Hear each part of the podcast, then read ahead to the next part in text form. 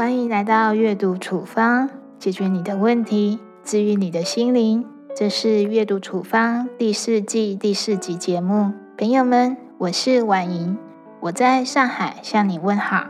本集节目，婉莹陪伴大家共读的是日本作家东野圭吾的作品《恶意》，这是我们一起共读的第三十三本书。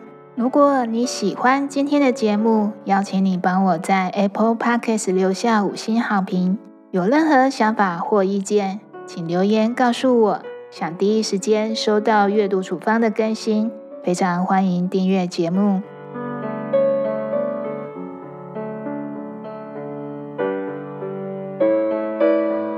因为新冠肺炎疫情的关系，世界各地还有许多地方的学童。正在进行线上教学，大家知道吗？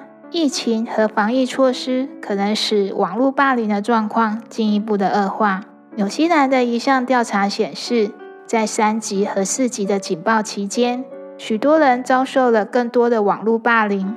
在二零二零年收到人身威胁或恐吓性的网络通信中，超过三分之一是在为期七周的封锁期间发生的。接收到恶意的人会很想知道自己为什么会成为被欺负的对象，也会拼命寻找背后的原因。到底产生恶意的原因是什么呢？你也有相同的问题吗？让我们打开今天的处方书目——恶意。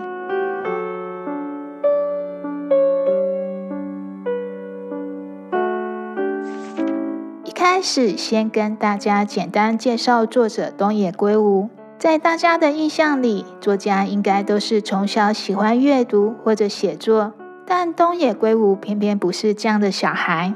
东野曾经在自传里说到，他从小就非常讨厌读书，看到姐姐读书还会觉得很奇怪，对姐姐抱怨书根本没有什么意思。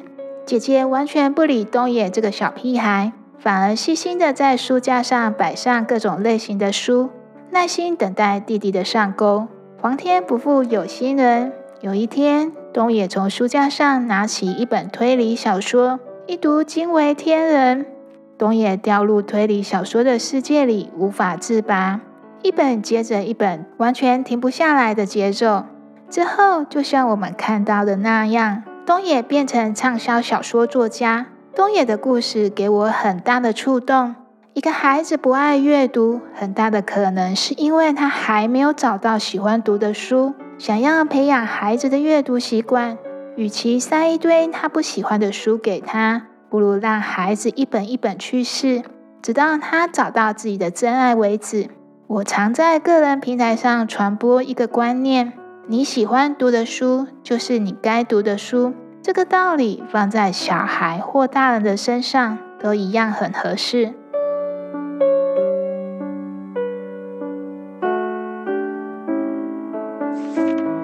接下来，简单和大家介绍《恶意》这本小说的剧情。小说家日高邦彦在出国的前一晚，在自己的家中被杀死亡。凶手是他以前的国中同学爷爷口修。爷爷口修承认自己的罪行，但对于为什么要杀害同学的原因，他一个字也不肯说。作者东野圭吾在小说一开头就成功勾起读者的好奇心。日高邦彦和爷爷口修之间到底有什么不可告人的往事呢？让爷爷口修不惜做出杀人这样的事情出来？在警察宫一朗的深入调查底下，真相逐渐浮出水面。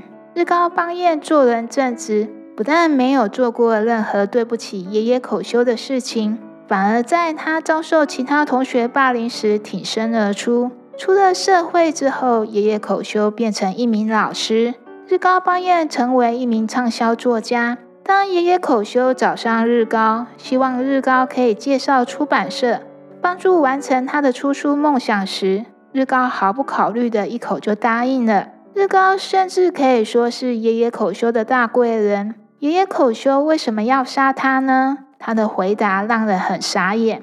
他说：“我早就看他不顺眼很久了。”爷爷口修知道自己得到癌症，而且是癌症末期，所以决定杀死昔日的恩人一起陪葬。或许你会问，这是怎样的一种心态啊？就算被捕也不怕，就算赌上自己的人生，也要杀掉自己的恩人。有一种坏，叫做见不得别人好。既然我活不了，别人也别想活了，一起下地狱比较不孤单。有些人，就算你没有得罪他，他也会嫉妒你，甚至毁了你。他们见不得别人过得比他幸福，有机会就要踩别人一脚，来满足自己脆弱的虚荣心。他们绝对不会承认别人比自己强，只会千方百计地贬低别人。人性经不起考验，世界经不起细看，关系再好，也要适当保持距离。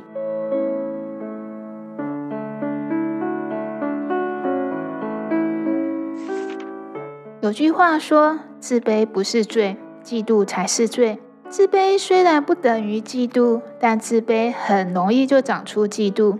曾经听过一个故事，在一个班级里有两名学生，甲生还有乙生。甲生永远都是班上的第一名，乙生是第二名。两个人都有一样的习惯，比其他同学早到学校半小时。有一天，乙带了一把刀藏在书包里。一到学校就马上追杀甲，第一刀就狠狠插入甲的心脏，甲最后被乙捅得体无完肤。警察马上就逮捕到乙，问他为什么要杀甲。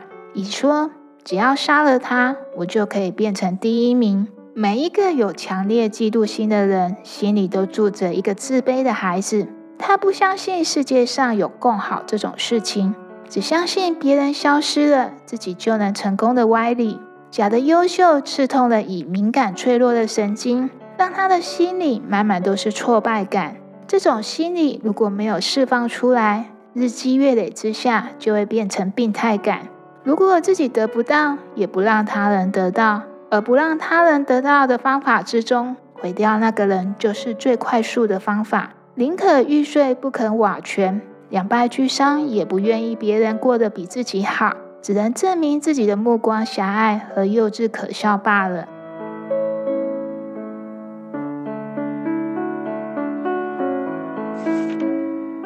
接收到恶意的人，会很想知道自己为什么会变成被欺负的对象，拼命寻找背后的原因。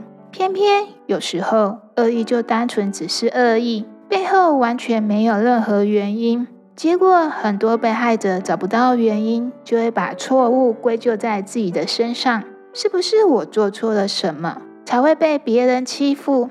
心理素质不够坚强的人，甚至会因此想不开，选择伤害自己。与其从被害者的身上找原因，不如去问施暴者：每个人如何做自己，身上有什么特质？不管长得高矮胖瘦，只要不伤害到别人，都是他的自由。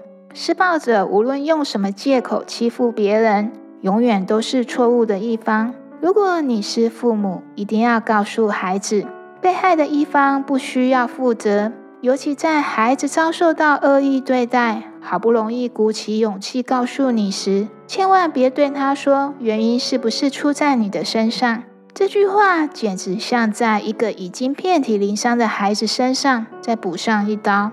伤害远远超过霸凌者所制造的。只要有人的地方，就有各种恶意，不管是来自真实生活，还是来自于网络。做父母的我们都不能阻挡恶意，但我们可以教孩子，永远不要拿别人的错误惩罚自己，伤害自己。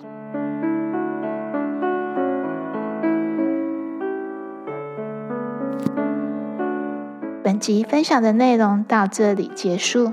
想阅读本集文字版本，请搜寻 twinsma 点 com t w i n s m a t w i n s m a。如果你喜欢这集节目，邀请你帮我在 Apple Podcast 留下五星好评。更多处方书目，请订阅阅读处方。也欢迎把节目推荐给你的家人朋友，一起让阅读帮助更多的人解决问题。治愈心灵，我是婉莹，阅读处方，我们下次节目再见，拜拜。